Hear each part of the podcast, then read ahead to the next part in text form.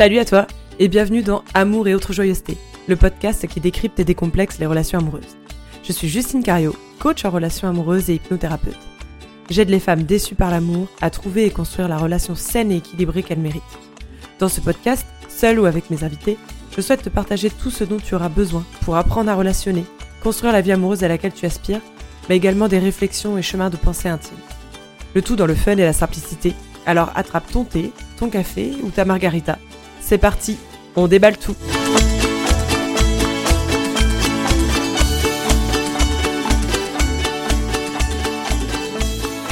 Bonjour, bonjour. Alors, bienvenue dans l'épisode du jour où nous allons parler des phases du couple qui sont au nombre de 5 que nous allons décrypter aujourd'hui ensemble. Donc prends une petite boisson chaude, de quoi noter si tu en as besoin, ou n'hésite pas à enregistrer et télécharger cet épisode pour le retrouver plus tard. C'est parti, on a du pain sur la planche. Donc avant de découvrir les cinq phases, je voulais faire quelques rappels. Déjà, première chose, la vie de couple, c'est tout sauf linéaire et on va le voir en détail avec ces cinq phases aujourd'hui. Certaines de ces phases, elles vont être super merveilleuses, plein d'émotions positives, etc. D'autres un peu plus tumultueuses, mais les cinq sont indispensables. Les cinq sont, euh, c'est un peu les montagnes russes, c'est un peu des hauts et des bas, mais c'est ça, la vie de couple, en fait, c'est pas ils vécurent heureux et eurent beaucoup d'enfants, c'est pas du tout ça, bien au contraire. Et le fait de traverser ces cinq phases, c'est ça qui va nous permettre de construire un bel épanouissement de couple, un épanouissement amoureux et une vraie relation connectée. Donc c'était très important pour moi de faire cet épisode euh, à titre personnel parce que pendant des années je, ne connaissais pas ces phases et j'ai remarqué en les apprenant j'ai remarqué que je reproduisais ces schémas parce que je restais surtout bloquée dans une phase. Il y avait une phase que j'arrivais pas à dépasser et je reproduisais du coup le, même chemin avec un autre partenaire. Et pareil, quand la phase arrivait, bah, je restais coincée et la relation s'arrêtait et ainsi de suite. Donc je trouve que c'est primordial de connaître ces phases-là parce que ça va permettre bah, de les traverser parce que de toute façon elles vont arriver. Donc ça va permettre de les traverser dans une dynamique d'acceptation pour euh, éviter d'être dans la lutte, dans le rejet, dans la confrontation et dans le trop plein d'émotions désagréables, et ou alors la répétition de schémas, la répétition de rupture. Cet épisode, il va aussi t'aider à prendre conscience qu'il y a un monde énorme entre le fait d'être amoureux et le fait d'être un couple connecté, où là, il y a l'amour avec un grand A. Et ne pas connaître ces phases-là, eh ben, ça va être les traverser euh, en les subissant, sans comprendre ce qui se passe, euh, ou même ça va être juste par peur aussi d'oser euh, aller sur la route de l'amour, et ben c'est rester sur le bord du chemin en fait, sans, oser prendre le volant. Métaphore euh, encore à la Justine, mais bon, j'espère que tu comprendras où je veux revenir. Donc bien entendu, chaque couple a son histoire. Aujourd'hui, ce sont des points de repère que je veux te partager. Chaque phase va être vécue différemment en fonction des personnes, dans un ordre peut-être un peu différent, mais voilà, ça c'est vraiment une grille de lecture je souhaite te partager qui se présente la majeure partie des cas. Donc d'autre part, ce ne sont pas des étapes euh, hyper euh, rigides, cloisonnées, limitées dans le temps, euh, genre phase 1, 6 mois, phase 2, 1 an et demi, et puis à tel événement, la phase 3 arrive. Voilà, c'est pas aussi carré et rigide que ça. Ça peut être des phases qui vont se chevaucher, il peut y avoir un peu des allers-retours d'une phase à l'autre, des durées différentes. Certaines vont parfois s'éterniser ou revenir en arrière, comme je disais. Voilà, vraiment, c'est mouvant. C'est des phases qui sont mouvantes et qui s'adaptent à chaque couple. Et je le répète, dans tous les cas, elles sont toutes nécessaires pour l'épanouissement du couple. Aucune n'est à craindre ou à fuir. Voilà, dans l'épisode du jour, je vais vraiment pas te dire telle phase, attention, warning, il faut tout mettre en place pour qu'elle n'arrive pas. Non, bien au contraire. Chacune est à traverser, chacune est à vivre. Elles ont des ressentis, comme je disais, différents, certains super, d'autres très inconfortables mais elles sont pleines de force et de richesse chacune de ces étapes. C'est en les traversant que le couple va se renforcer et que le couple va devenir moteur de changement et de croissance personnelle et mutuelle. Mais bon, on y va. Dans le vif du sujet, il y a quand même cinq étapes, donc on a un petit peu de boulot. Stade numéro 1, l'état amoureux. Donc dans ce stade, eh ben, ça va être la phase de séduction, euh, d'attirance, ça va être euh, la passion, tout va être très intense. Euh, la relation va prendre toute la place dans la vie des deux amoureux. Chacun va se développer, s'épanouir à travers le regard amoureux de l'autre. Euh, chacun va avoir l'impression de se sentir vivant, d'être plus grand qu'avant avec cet état d'amour. Euh, il va nous donner l'impression de redécouvrir le monde à chaque instant, tout est sublimé, on n'a jamais vu les choses comme ça depuis la, venue de l'autre dans notre vie. Chaque détail auquel on prêtait pas attention va prendre soudain une valeur énorme. Toute notre vision est chamboulée et transformée. Euh, l'être aimé, il va être au-dessus de tout. Il va nous faire euh, pousser des ailes. Euh, tout va sembler possible. On est hyper stimulé. On est incité à se dépasser. On, est, on se sent valorisé. C'est une phase où tout va être prétexte à se voir aussi, à trouver des points communs. C'est presque une fusion totale. Et souvent, le couple va se projeter dans un avenir commun qui va sembler évident. On est amoureux, on va faire notre vie ensemble, c'est normal, on fait des projets, etc. La séparation, même temporaire, à cette période-là, elle peut être vraiment vécue comme un supplice. Ça va être euh, comme si les deux amoureux, ils ne pouvaient plus vivre l'un sans l'autre tout d'un coup et ils ne formaient plus qu'un. Ça va être la phase où on est persuadé que l'être aimé, il va pouvoir combler notre sentiment de solitude, il va venir nous compléter. C'est comme si c'était une autre pièce de puzzle qui arrivait enfin dans notre vie et qui venait nous compléter. Ça va être en partie vrai, parce que ce sentiment amoureux, euh, c'est vraiment une occasion d'entrer en contact profond avec l'autre et donc avec soi. Alors là, je pense que tu te dis, mais c'est merveilleux, c'est génial, c'est ce que je veux pour toujours et pour l'éternité, mais sauf qu'il y a un revers de médaille, parce que ça va être aussi une phase qui est pleine d'illusions. On va venir idéaliser l'autre. Notre esprit critique, il est totalement en sourdine. On boit les paroles de l'autre, on projette nos attentes sur cette personne-là, euh, on aime cette image parfaite du partenaire et l'image parfaite qu'on a l'impression d'avoir, d'être aussi.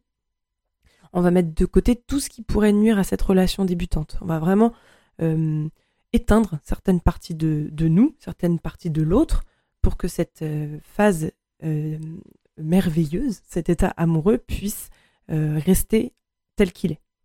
Donc dans cette phase de l'état amoureux, bien sûr on est amoureux de l'autre, mais on va aussi être amoureux des sensations que cet amour nous provoque. Et une des conséquences de ça, ça peut être euh, d'être amoureux de l'amour. On va être amoureux de, cette sensation, un peu comme une addiction, comme une drogue. On va tellement aimer cette montagne russe, euh, que c'est sensationnel, si j'ai envie de dire, euh, que l'amour va nous provoquer, que du coup, bah, dès que ça commence un petit peu à, que l'intensité commence à baisser, et eh ben on va arrêter la relation et on va vouloir, avec une autre personne, un autre partenaire, bah, refaire un tour de montagne russe et ressentir à nouveau ces sensations.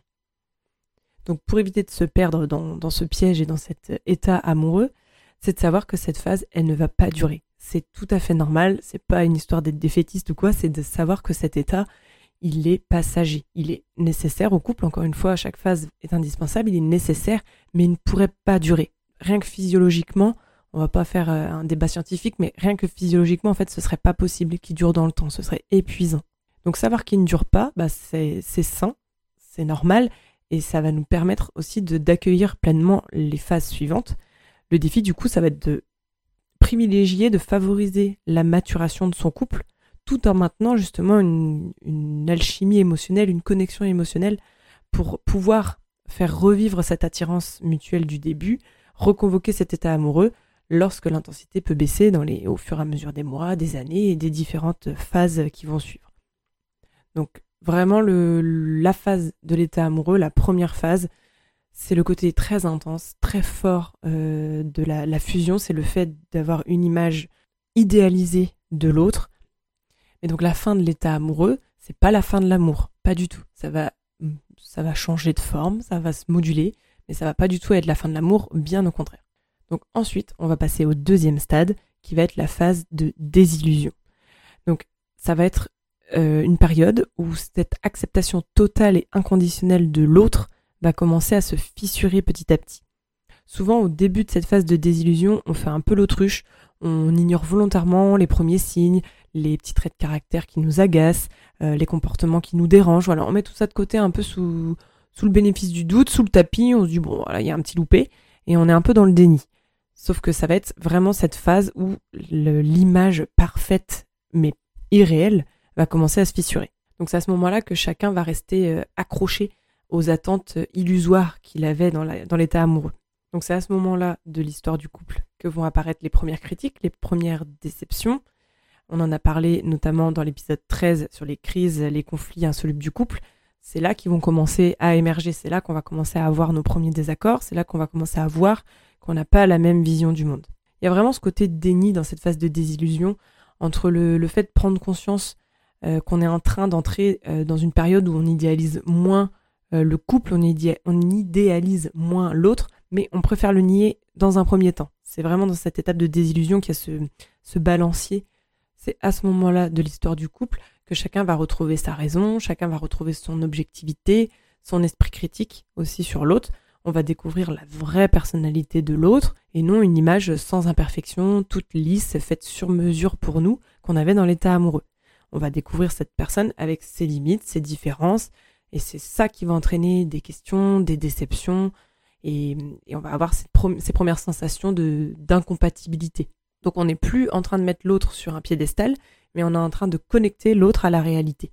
Donc c'est une désillusion, une désillusion qui peut parfois être très brutale.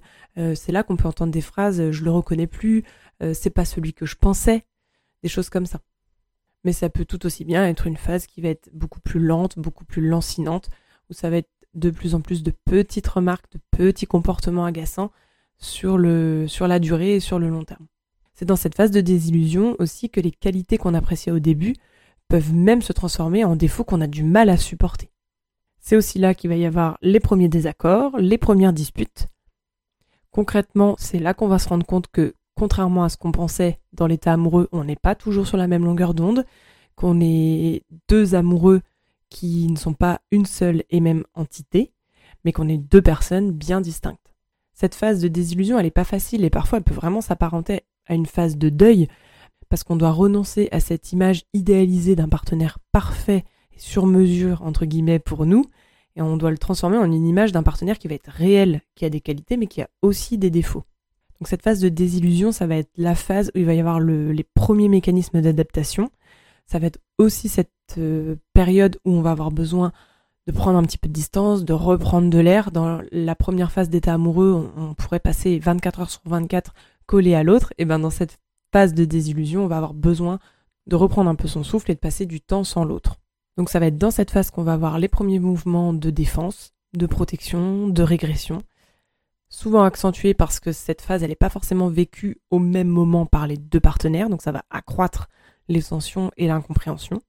Mais pour autant, cette phase, elle est incontournable parce qu'elle va permettre de retrouver le sens des réalités, elle est très inconfortable, mais elle est indispensable pour laisser place à un véritable amour.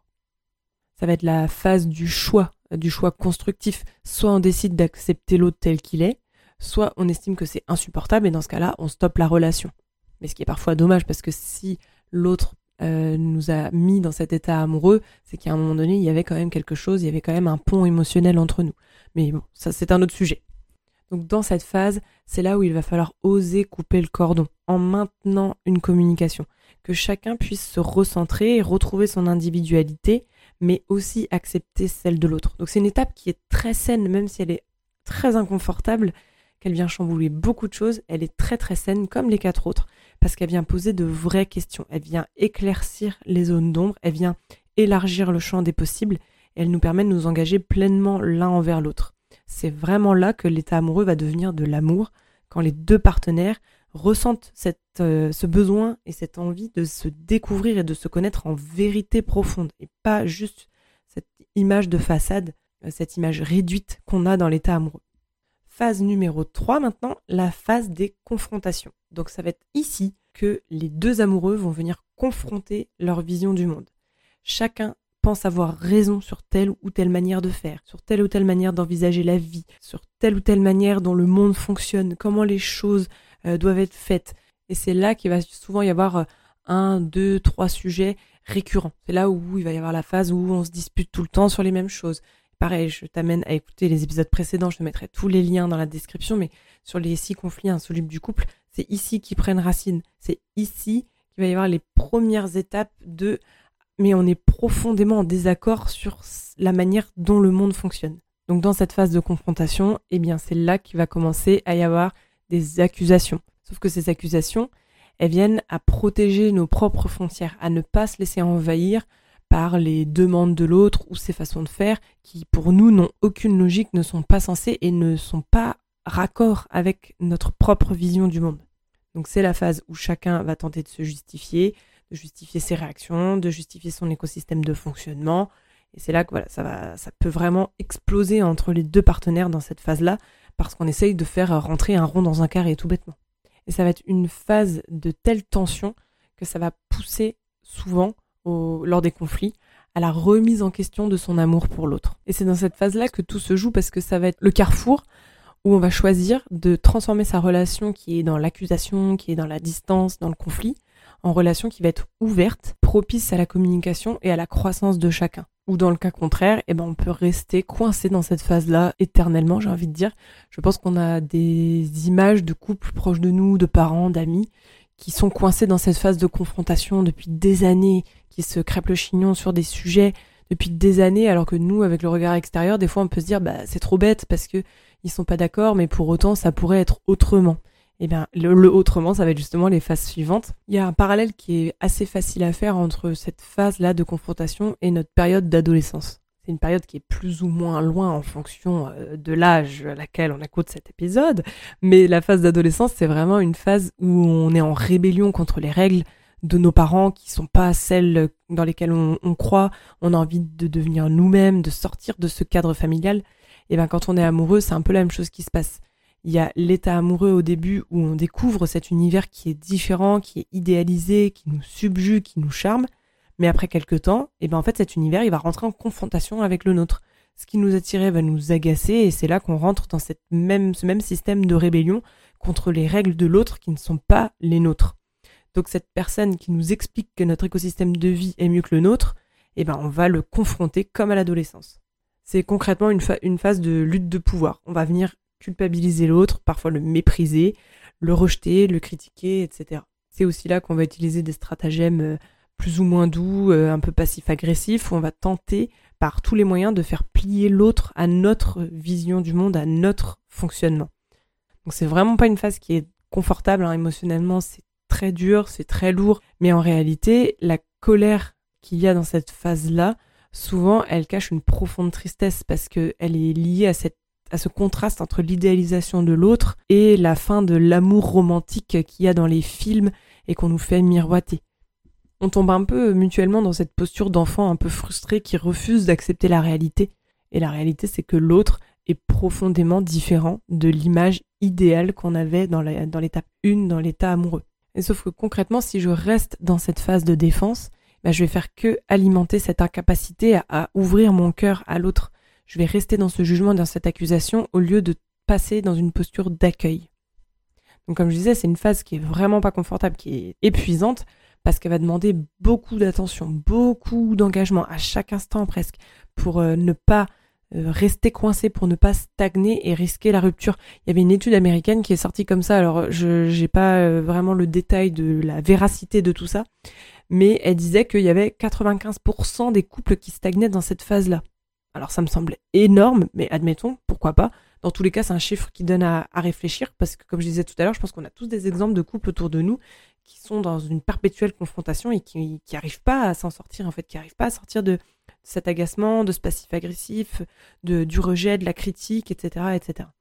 C'est une phase difficile à traverser, physiquement et émotionnellement fatigante, mais c'est une phase de laboratoire tellement bénéfique où tout est possible, où chacun peut progresser, où chacun peut accepter l'effet transformant de, la relation, ne plus être dans la résistance, mais comme je disais, être dans la curiosité de l'autre et de savoir, euh, de se reconnecter à ce qui nous avait attiré au début dans cet état amoureux, mais qu'aujourd'hui on est en rejet et total comme à l'adolescence.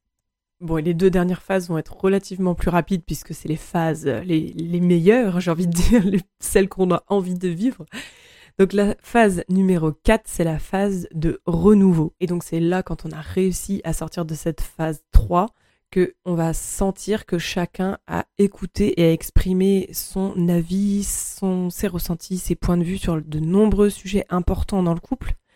C'est là aussi que les deux amoureux vont avoir acquis une certaine intelligence émotionnelle, une certaine maturité qui va permettre à chacun de se responsabiliser, de développer sa conscience de lui-même, d'établir un système euh, d'interdépendance où personne n'empiète sur l'autre. Il n'y a, a plus de lutte de pouvoir. Chacun sait désormais ouvrir aussi son cœur sans accuser l'autre, sans le juger, sans faire peser aussi des besoins énormes sur l'autre. Chacun respecte la liberté individuelle de l'autre, etc.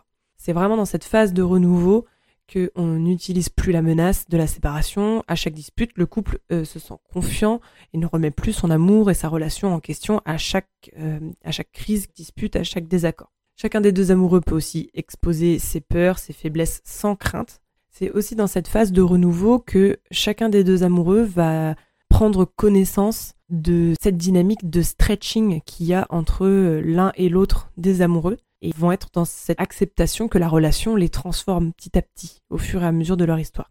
Donc c'est vraiment une phase d'acceptation qui va être pleine et entière. Il y a vraiment un renouveau, comme son nom l'indique, où euh, va se développer une nouvelle complicité aussi entre les deux partenaires.